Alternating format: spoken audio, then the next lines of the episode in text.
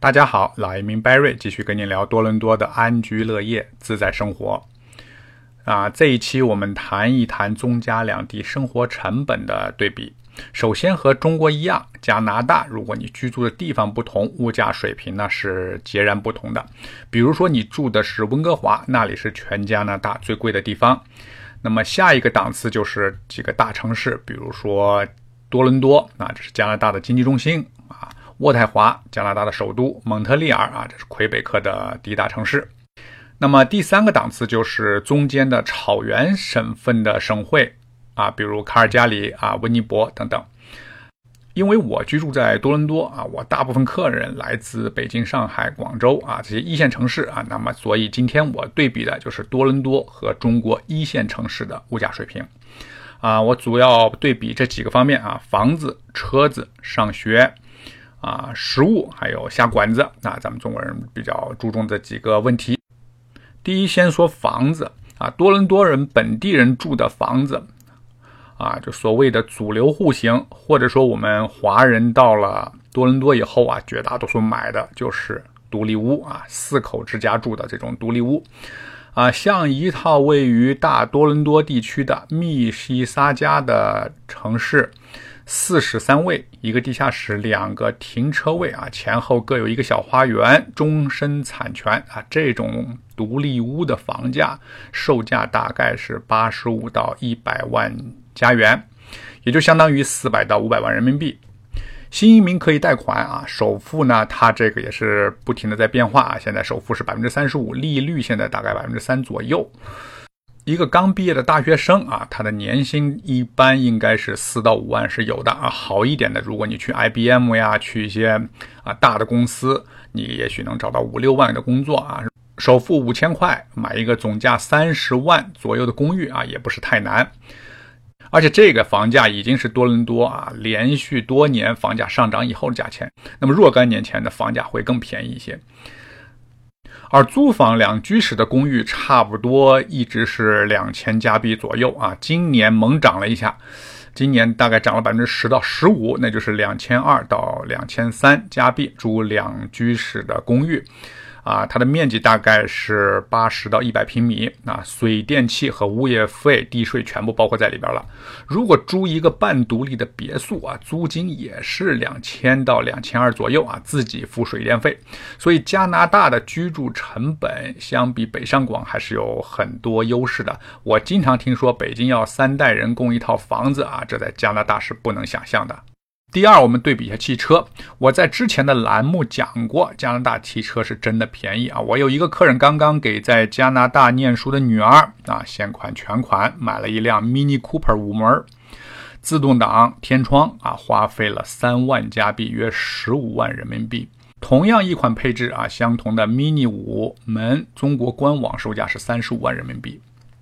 就是如果你买的车啊，这个配置档次越高，中加的车款相差越多。如果你买的很普通的车，那么你比如说买个 Honda 呀，买个丰田呀这种车，它差价不会很大。如果你买 BMW 和奔驰的话啊，差价会更大一些。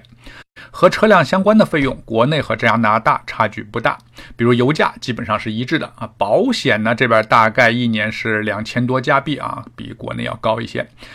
再有一个就是车牌，我听说上海啊要花费十万块钱买一个车牌，北京要抽签，比例是两千多比一，连西安我听说都开车限行了啊，在加拿大没有这一说。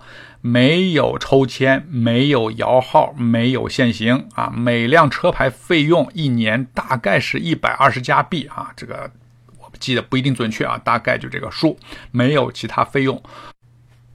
第三个对比，上学。多伦多从小学到高中是免费义务教育，学费、书本、校车都是免费的。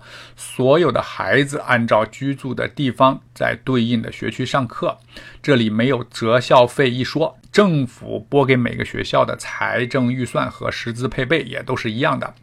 大学的学费啊，每年几千块到两万多不等，根据所申请的学校和专业有所不同啊。本地生基本上是国际学生的三分之一的费用，而且可以申请政府的学生贷款。政府的学生贷款往往是无息的，而且一般呢，全有其中四百加元的生活补助啊是不需要还的啊。但国际留学生不能申请贷款。国内的教育大家都了解，有择校费、补课费、一对一补习班啊，各种费用五花八门，教育开支可以说两国差距还是巨大的。好，回到我们今天的话题，第四，我们比较食品。在多伦多有很多专门的华人超市以及百货商店，比如叫大多百，你能想象的日常食品和用品都可以买到。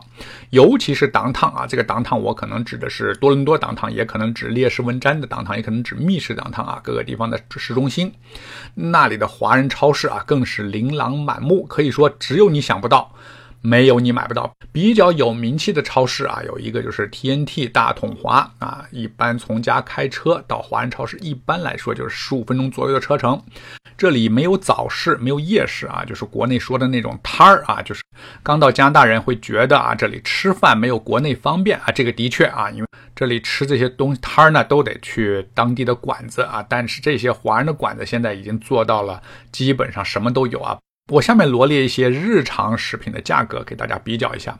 豆腐呢，两块钱一盒啊，这里都是加币。虾丸啊，一盒大概是一块五。小鸡腿是三个，一块三毛五。大米啊，一大袋大米一袋大概是十磅八磅的样子，我记不清多重了啊，可以吃两个月，十五加币。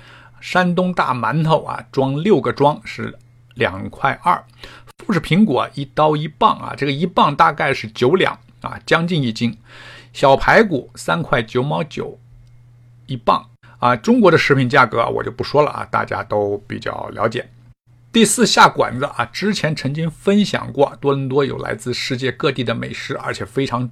正宗龙虾海鲜都是特色。我在密西萨加呢，经常去的两家饭馆，一个是川菜馆，两个人点一个水煮鱼，一个牛肉大饼，干煸四季豆啊，一份凉菜加上税呢，也就是四十多加币。另外一个是韩国的餐馆啊，有一个你两个人点一个猪骨汤，一个铁板牛肉加上税呢，也就是二十五刀。国内来了亲人啊，会请家人一起去吃龙虾大餐，两只大龙虾足足有十磅啊，做成这种龙虾山，非常视觉震撼，也很美味。这样的以龙虾生蚝为主，十个人的套餐啊，吃的非常好，也荤素搭配啊，大约是四百到五百加币。第五，我们对比水电、上网、电话。这一部分呢是国内有很大的优势，在多伦多最贵的是网络和电话费用，一个家庭网络电视套餐大约是一百多加币，因为这个电视啊它被两家公司垄断了，他们的价格非常高，你没法跟它竞争。六个 G 流量的电话费套餐大约是六十加币一个月，啊，比国内应该贵不少。水电和天然气一般四口之家每个月两百加币左右，大约也就是一千人民币。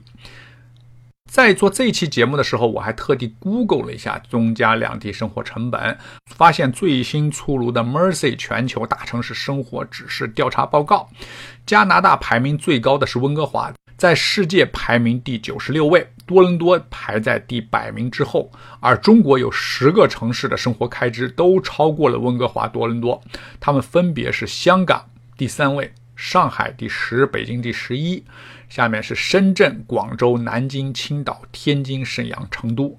有了这个排名，加拿大生活成本支出，大家就心里应该有数了。好，今天的分享就到此为止，感谢您的收听，我是老移民 Barry，我在多伦多帮助新移民安家置业，我们下一期再见。